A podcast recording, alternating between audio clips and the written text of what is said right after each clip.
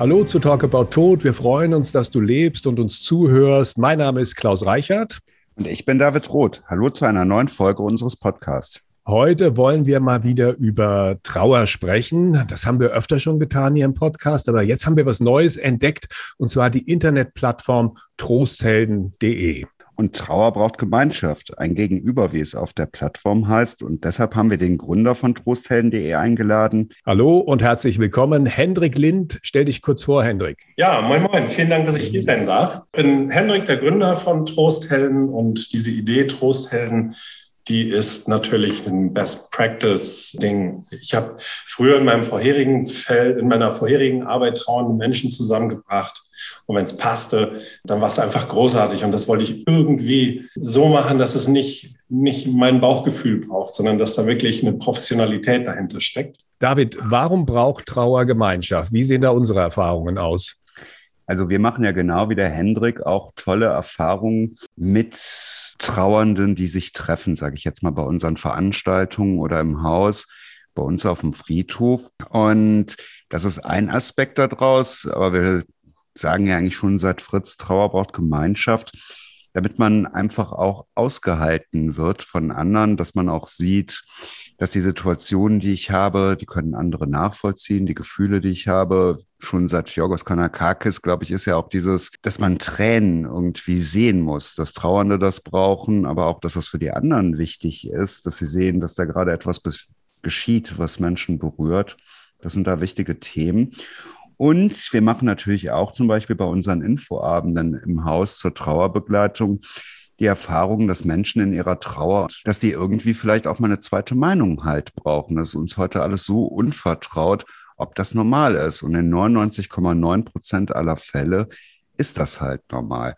Nur dann brauche ich Menschen, wie gesagt, die mich aushalten können in meiner Trauer, die das nachvollziehen, die das wollen. Und da ist es manchmal auch ganz gut, dass man jemanden so außerhalb seiner anderen Beziehungen hat, die das dann können, dass man halt für dieses Thema auch die richtigen Ansprechpartner hat, die damit umgehen können. Bei uns kann man sich zu Trauergruppen anmelden. Wie funktioniert das bei euch, Hendrik? Bei uns ist das so, dass du, du kommst bei uns auf die Plattform und durch, durchläufst erstmal einen Fragebogen, den haben wir mit Experten aus der Trauerbegleitung und der Psychologie entwickelt. Und dahinter steckt ein Algorithmus. Ja, also wenn der Fragebogen durch ist, fängt der sofort an zu rechnen. Und wir gucken halt nicht nur auf den Schicksalsschlag, sondern halt auch auf, wie gehst du mit deiner Trauer um und was sind denn sonst so deine Lebensumstände?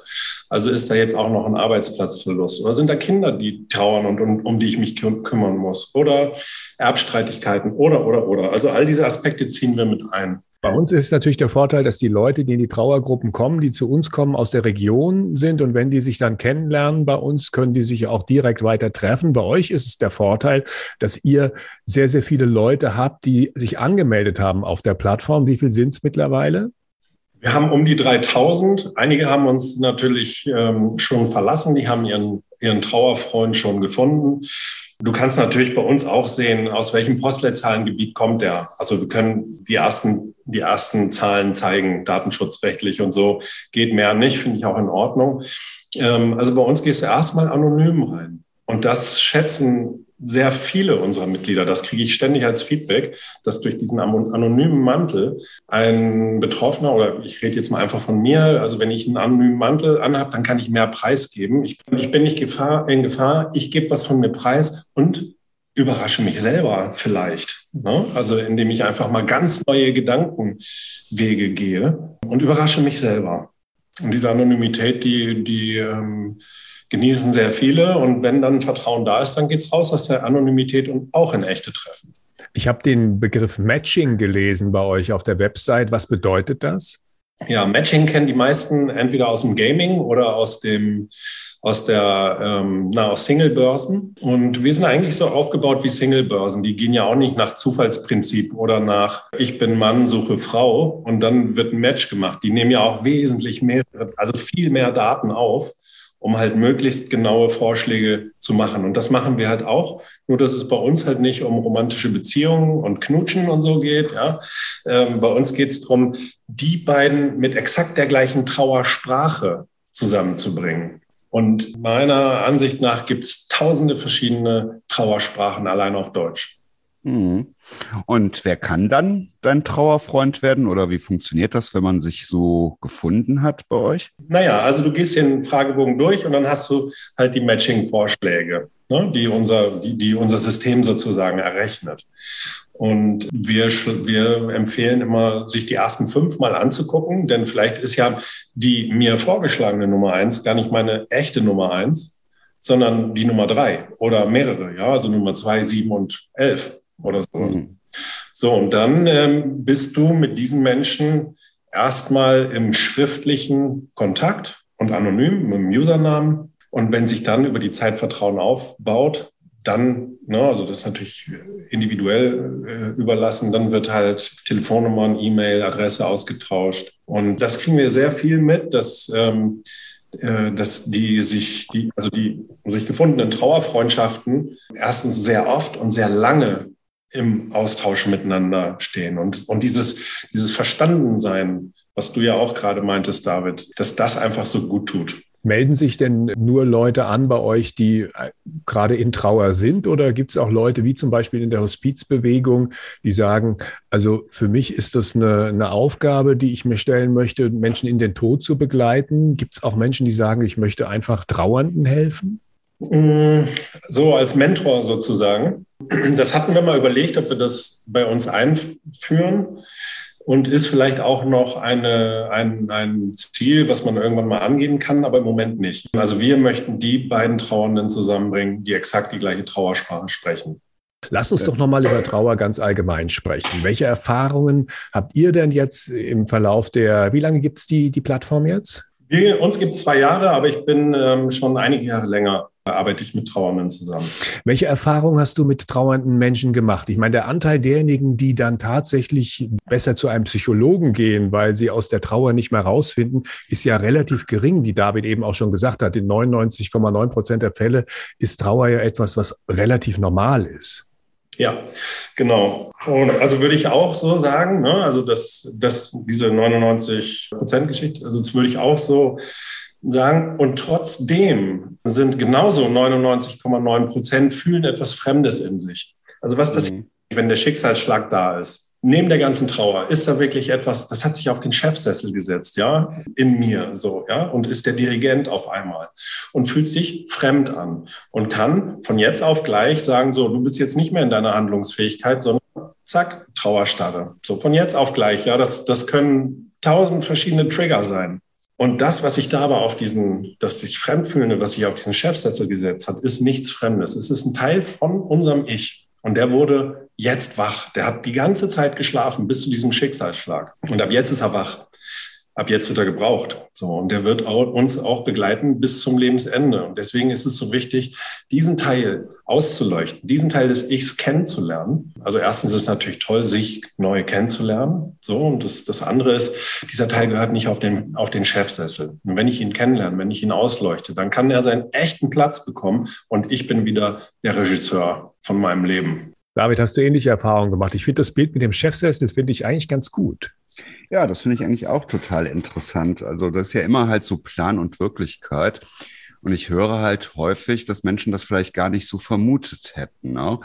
dass sie eine bestimmte Situation auf einmal so einholt und ja, auch wie sich die Wahrnehmung ändert und wie präsent das ist, wie sehr man vielleicht sich dann auch mal wieder mit sich selbst befassen möchte und ja, wo es dann einfach gut tut, auch so ein bisschen innezuhalten, vielleicht auch zu experimentieren, wie gehe ich damit um. Und das ist ja eigentlich Teil all dessen, was wir machen, dass wir unsere Aufgabe halt nicht mit der Beerdigung oder dem Begreifen, was da gerade geschieht, nur sehen, sondern auch noch im weiteren Verlauf da sind, wo dann halt natürlich da ganz viele Hemmnisse sind. Wir haben ja schon ganz viel, werden wir nachher auch wieder über Musik sprechen, zum Beispiel, was man in dieser Situation einfach an schönen Liedern machen mag. Und da sind dann erstmal direkt Barrieren, weil man sich wenig damit befasst hat, wo man dann sagt, ja, wenn ich das höre, dann wird das auf einmal emotional, dann müssen wir alle weinen und dann muss, sprechen wir immer so ein bisschen darüber, dass das vielleicht genau gerade richtig ist. Denn wenn ich in so einer Situation war, dann überhaupt noch. Und wir lernen ja eigentlich von Kindheit an, immer mehr uns nicht zu beschweren, keine Gefühle zu zeigen, gerade gegenüber anderen. Viele können halt über so Themen nicht in der Familie oder in ihrem Umkreis sprechen, sind dementsprechend da auch nicht mit vertraut und die erleben halt ganz viele Überraschungen. Und weil das so unvertraut ist, liegt dann da auch natürlich, das ist halt eine ganz persönliche Trauer. Da kann man dann halt nicht einschätzen, ist das schwere Trauer, ist das leichte Trauer, ist das normal? Dass dann da auch so eine gewisse Angst da drin liegt, ist irgendwas mit mir verkehrt oder falsch. Und das meine ich halt so in 99,9 Prozent aller Fälle ist das halt nicht so. Dann träume ich schon mal komisch, dann bin ich schlaflos, dann habe ich keine Lust auf Sachen. Ich erlebe tausend Gefühle, dass ich sauer bin, auch auf denjenigen, der vielleicht verstorben ist, auf die Situation. Dass ich auf der anderen Seite aber auch total glücklich bin und es mir schon fast peinlich ist, gerade gegenüber anderen, wenn vielleicht was gut gelaufen ist, auch für denjenigen, der gestorben ist. Und da muss man dann halt natürlich auch immer so schauen, was sind eigentlich gerade die Themen, die ich da habe. Also ich glaube, in den seltensten Fällen hat jemand eine komplizierte Trauer. Wir haben ja gerade diese neue Diagnose ICD-11, verlängerte Trauerstörung. Und für manche Menschen, die glauben schon, die hätten das vielleicht nach zwei Wochen, ne? weil sie immer noch traurig sind, weil ihnen alle vermitteln, Sie haben so ein bis zwei Tage Sonderurlaub. Das Leben geht doch weiter und es müsste doch weitergehen. Und da hatte ich jetzt gerade eigentlich ein ganz schönes Gespräch. Da hat eine Dame, die die verwaisten Eltern auch betreut. Das sind Eltern, die halt ein Kind verloren haben. Die hat gesagt, also dieses halbe Jahr aus dieser Diagnose verlängerte Trauerstörung und wir wissen ja alle, früher gab es ja mal sowas wie ein Trauerjahr, wo man alles irgendwo auch neu mal ohne den anderen erlebt hat und sich darauf einlassen konnte, diese Freiheit haben wir heute nicht mehr so, die hat gesagt, ich gebe den Menschen, die ich betreue, vielleicht mal drei Jahre. Ne? Und wenn dann da immer noch ein ganz großes Thema ist, und es ist total normal, dass wir die Person mitnehmen, dass wir gerne an die denken, dass wir Verbindungen haben zu dieser Person, dann reden wir darüber und dann schauen wir uns das alles an, gehen vielleicht auch mal zum Psychologen oder Psychotherapeuten. Aber das sollte man sonst eigentlich traditionell nur machen, wenn man halt sieht, das sind richtige Lebenshemmnisse, man kommt nicht mehr in seinen Alltag, es kommt zu Selbstverletzungen. Das war eigentlich auch so in der klassischen Betrachtung hier dieser Klageweiber und öffentlichen Klagerituale so, wenn jemand anfing, sich die Haare auszureißen beim Trauern, da so die Haare zu raufen, wie man früher gesagt hat, dann war das der Punkt, wo alles erstmal aufhörte, sich alle wieder beruhigt haben, ne? Und nach einer gewissen Zeit, die Gemeinschaft blieb zusammen, hat man dann weitergemacht und weiter getrauert, ne? Und auf jeden Fall halt Gefühle gezeigt, ne? Nur, wie gesagt, meistens muss man mal schauen, sind die Themen, die ich habe, ursächlich auf die Trauer zurückzuführen oder habe ich da vielleicht auch noch andere Themen, wo es natürlich nicht gut ist, wenn so etwas dann noch on top kommt. Und es gibt noch den Klassiker, so nach William Warden, so Faktoren, die das Trauern erschweren, wie dass man nichts hat, was man betrauern kann, dass da kein Körper ist, ich nicht weiß, was demjenigen geschehen ist, dass ich ganz viele Verluste auf einmal erlebe oder natürlich, dass ich Zeuge einfach gewalttätiger Umstände geworden bin, dass eine Person, die ich lieb habe, da einfach was ganz Massives widerfahren ist. Ne? Gebt ihr den Leuten was an die Hand, wenn sie sich treffen, dass so, so ein bisschen vorgebaut wird, worüber die Leute reden können, wie man da miteinander umgeht? Weil das ist ja der Vorteil zum Beispiel in den Trauergruppen bei uns, dass jemand dabei ist, der so eine vermittelnde Rolle einnimmt. Ja, wir haben neben diesem Fragebogen hast du natürlich deinen eigenen Bereich, dein Dashboard.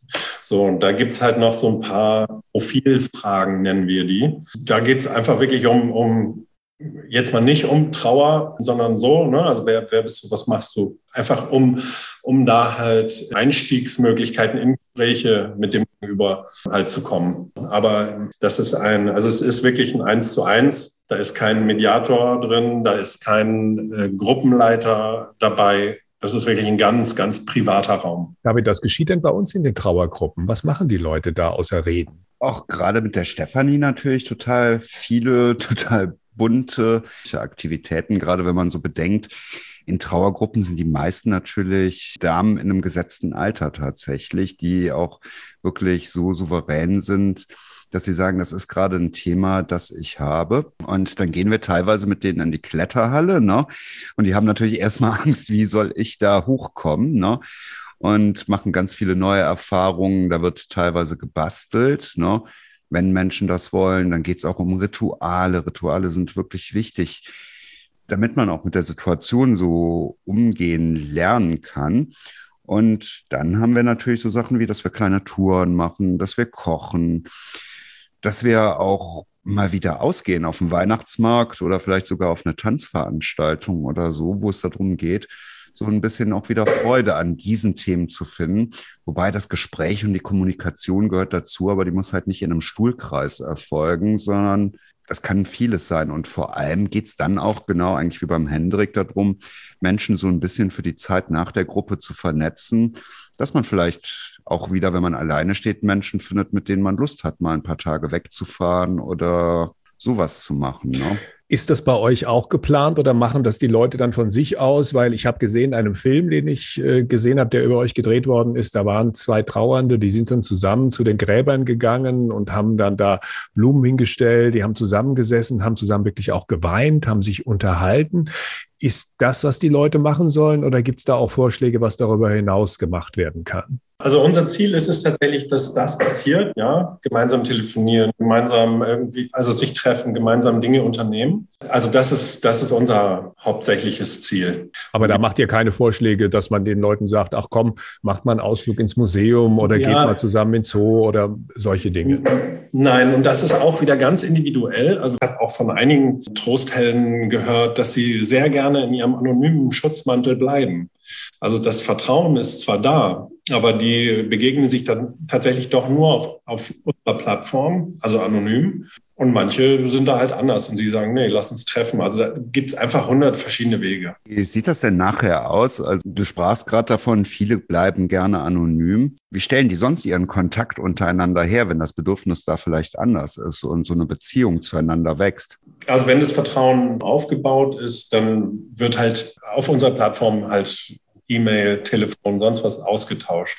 Und wir merken, dass so die meisten so nach fünf, sechs Wochen Kommunikation, also dass dann das Vertrauen so da ist. Bei manchen, also ich weiß genau, äh, äh, Klaus, wen du da angesprochen hast, gerade mit dem, mit dem Film, Pärchen, also äh, bei denen ging das schneller. Die haben beide, also es sind ein Mann und ähm, eine Frau und die haben beide halt ihren Mann verloren. Und also ganz offensichtlich, es geht hier nicht um irgendeine romantische Suche oder sowas, ja. Und die, das hat sofort gepasst. Die telefonieren, aber, aber es ist halt unterschiedlich, ne? Und manche treffen sich viel, manche telefonieren nur, weil sie vielleicht noch zu weit auseinander wohnen und jetzt natürlich auch Corona war. Ne? Genau. Also ihr habt die Vermittlung und das Zusammenkommen digitalisiert und äh, bei Daten gehen bei uns Deutschen natürlich sofort die Alarmanlagen an. Wie stellt ihr sicher, dass da niemand so tut, als würde er trauern? Oder dass Daten abgefischt werden? Ja, ähm, also ein Daten haben wir natürlich nur auf europäischen Servern oder in Deutschland. Das andere ist, wir sind ein kostenpflichtiges Angebot. Und bei Kostenpflicht ist schon mal so eine erste Hürde, ja, also für, für Betrüger. So, das, ne, also die, die Hürde wird nicht genommen. Und fast doch, und das sagen wir auch wirklich jedem, jedem Trosthelden, wenn dir irgendetwas Spanisch vorkommt, du findest überall unseren Melde-Button, dann kriege ich eine Nachricht nur in dem Fall gucken wir dann, was ist hier los. Also wir gehen ja natürlich nicht in die, in die private Kommunikation. Rein theoretisch können wir es. Und wenn so ein Alarm geschlagen wird, in dem Fall machen wir das dann auch. Und ganz klar kommuniziert ist auch, dass jeder Missbrauch halt zur Anklage geführt wird. Und ja, wir sehen also zu, dass du, also dass wir zumindest was technisch möglich ist, hier machen, um die Datensicherheit zu gewähren. Was kostet es sich bei Trosthelden anzumelden? Wenn du einen Monat buchst, dann ist das ähm, knapp unter 20 Euro. Und wenn du länger buchst, dann natürlich irgendwie reduziert bis zu 15 Euro. Am Ende der Episode fragen wir alle unsere Gäste, welcher Song auf ihrer Beerdigung gespielt werden soll. Hendrik, welcher Song darf auf deiner Beerdigung dann später mal nicht fehlen? Also von Jarabe de Palo, einem wunderbaren spanischen Musiker. Okay, Lied, Liedname. Ah, eigentlich die ganze CD. Jarabe de Palo, egal was, kannst es reinwerfen. Das wünsche ich mir in Dauerschleife. Herzlichen Dank, Hendrik Lind von trosthelden.de. Vielen Dank euch. Das war's für heute. Schön am Leben bleiben und bis bald. Jo, macht's gut.